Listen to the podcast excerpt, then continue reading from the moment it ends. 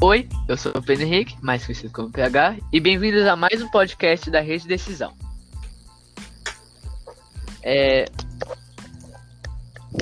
Hoje eu e mais alguns outros participantes iremos falar sobre o livro A Maravilhosa Terra de Oz. Participa... Os participantes são Rafael Agapes. Opa. Matheus Teixeira. Olá. E Gustavo Aguiar. Olá. E também tem eu, o apresentador. E agora vamos a o podcast.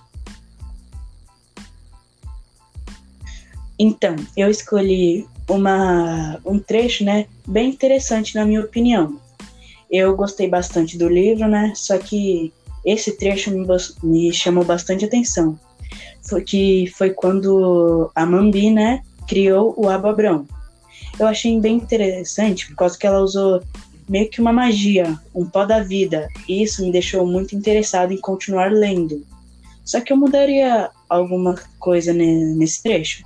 Uma coisa que não me agradou muito foi que, quase no mesmo trecho, estava falando que o Bizu, um dos personagens principais, estava conseguindo ver a Mami transformando o Ababrão, dando vida para ele, né? Atrás de uma cerca, sem ser visto, e assim conseguindo espionar. Só que a Mambi conseguiu ver ele, e isso me deixou bastante incomodado. E eu achei isso, eu mudaria isso, na minha opinião. Ah, mano, eu também gostei dessa parte do, do, desse trecho, mano. Eu acho que foi uma das partes mais importantes, né? Por causa que quando ele ganha o pó da vida e também quando ele, ele ganha, entre aspas, ali o melhor amigo dele, né, mano? Pra mim essa parte também foi top. É, mano, também concordo com o Gustavo sobre essa parte. Também gostei das mudanças que o Matheus falaria, que ele mudaria lá no texto. Bom, eu gostei dessa, dessa apresentação aí por enquanto. Concordo com o Gustavo, pois se não tivesse essa parte do, do texto, não faria tanto sentido. E eu também mudaria as mesmas coisas que Teixeira, pois não fez tanto sentido. Agora, parando pra pensar, eu peguei até aqui um trecho, que é quase segmento do, do trecho do Teixeira, que é quando a Mambi tenta transformar ele em mármore para colocar no jardim. E para mim essa cena foi muito louca, porque eu me senti no lugar dele. Eu fiquei com aquele gelo de tipo, será que eu vou me transformar em mármore mesmo? Acho que a única parte que eu não gostei desse trecho foi que quando ele foge, ele não leva tantas coisas. Ele só leva o pó da vida e o abobrão e um pouco de comida. Eu acho que ele poderia tentar levar mais coisa além disso, na minha opinião, sobre essa parte. Bom, como eu achei uma referência a Jojo's Adventure, que tem a máscara de pedra e transforma em vampiros, aqueles que são expostos ao os vampiros que são expostos ao sol, né, vira pedra no anime eu achei meio que uma referência e eu gostei. E eu gostei também. Gostei bastante. Eu gostei bastante desse trecho que o Gustavo comentou, né? Eu também achei que foi um segmento bem parecido. Só que eu não concordo com o que ele mudaria.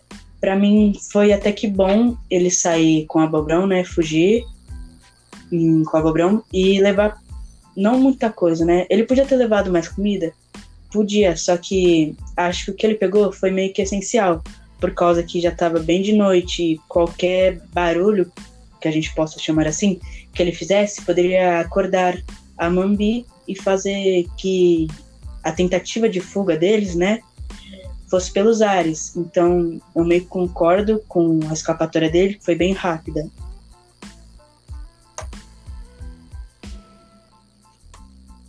Eu concordo com o Teixeira. E é só isso, mano. Não tem muito o que falar.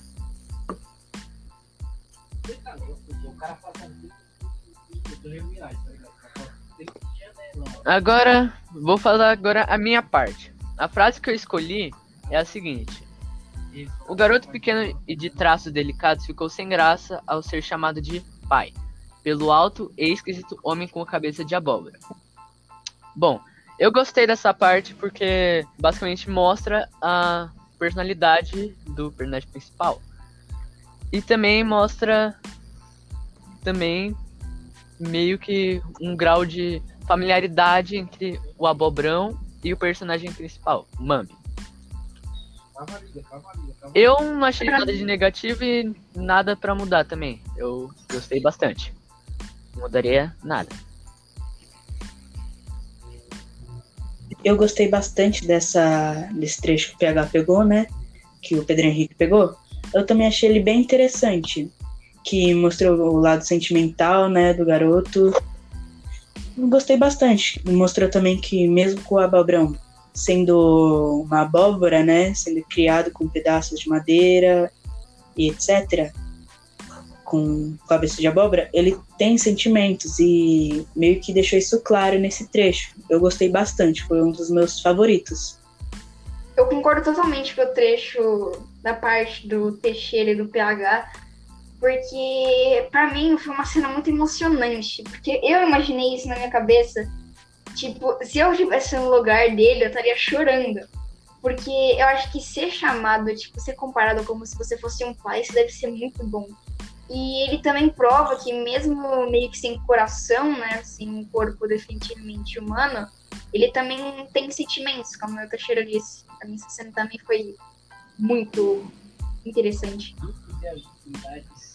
Eu gostei bastante dessa parte desse texto porque foi bem emocionante e como eles disseram também, mostra mesmo ele sem ter coração, ele tem sentimentos. Bom, agora vamos pular a parte do meio que eu achei meio paia. Foi meio corrida e eu também achei meio ruim até certo ponto. Eu também achei, ele ficou meio jogado. Só foi a trajetória deles andando por aí. Eu acho que essa cena ficou meio jogada no texto também. Eu concordo com o Pedro Henrique e o Gustavo, né? Por causa que o meio, para mim, foi a parte menos interessante do livro. Só teve a trajetória, que nem o Gustavo mencionou, e só. Até que eles encontraram um. um como é que eu posso chamar para vocês? Um exército, né? E continuou o livro. Mas eu achei não muito específico essa parte do meio. Eu achei que não deram, que o autor não deu muita atenção para essa parte, mas cada um tem sua opinião. Eu, como a minha parte, não gostei, mas talvez vocês que possam ler esse livro gostem, né? A parte do tanto pois foi mais a trajetória deles, então não tinha muita coisa de interessante.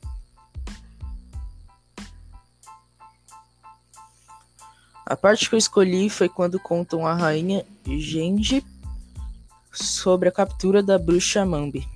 Eu gostei dessa parte porque tinha bastante diálogo e porque foi bem dita. Eu concordo com o Rafael, né? Eu gostei bastante desse, desse trecho da captura da bruxa e do, da reconquista, né?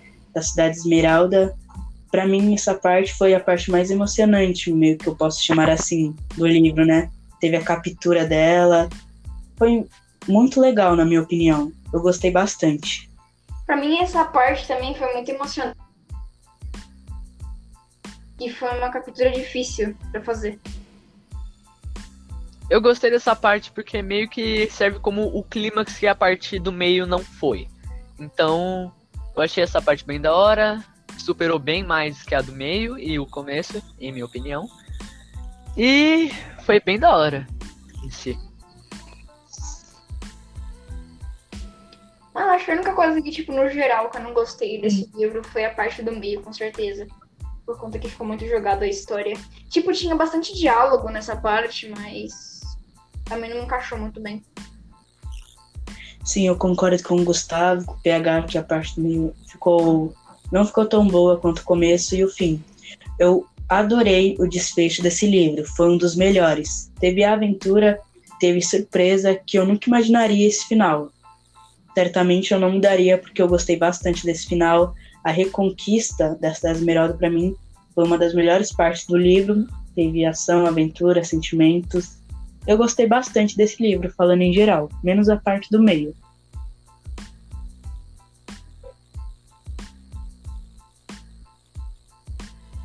Bom, espero que vocês tenham gostado do nosso podcast e até a próxima. Falou! Tchau, tchau. Tchau. Tchau.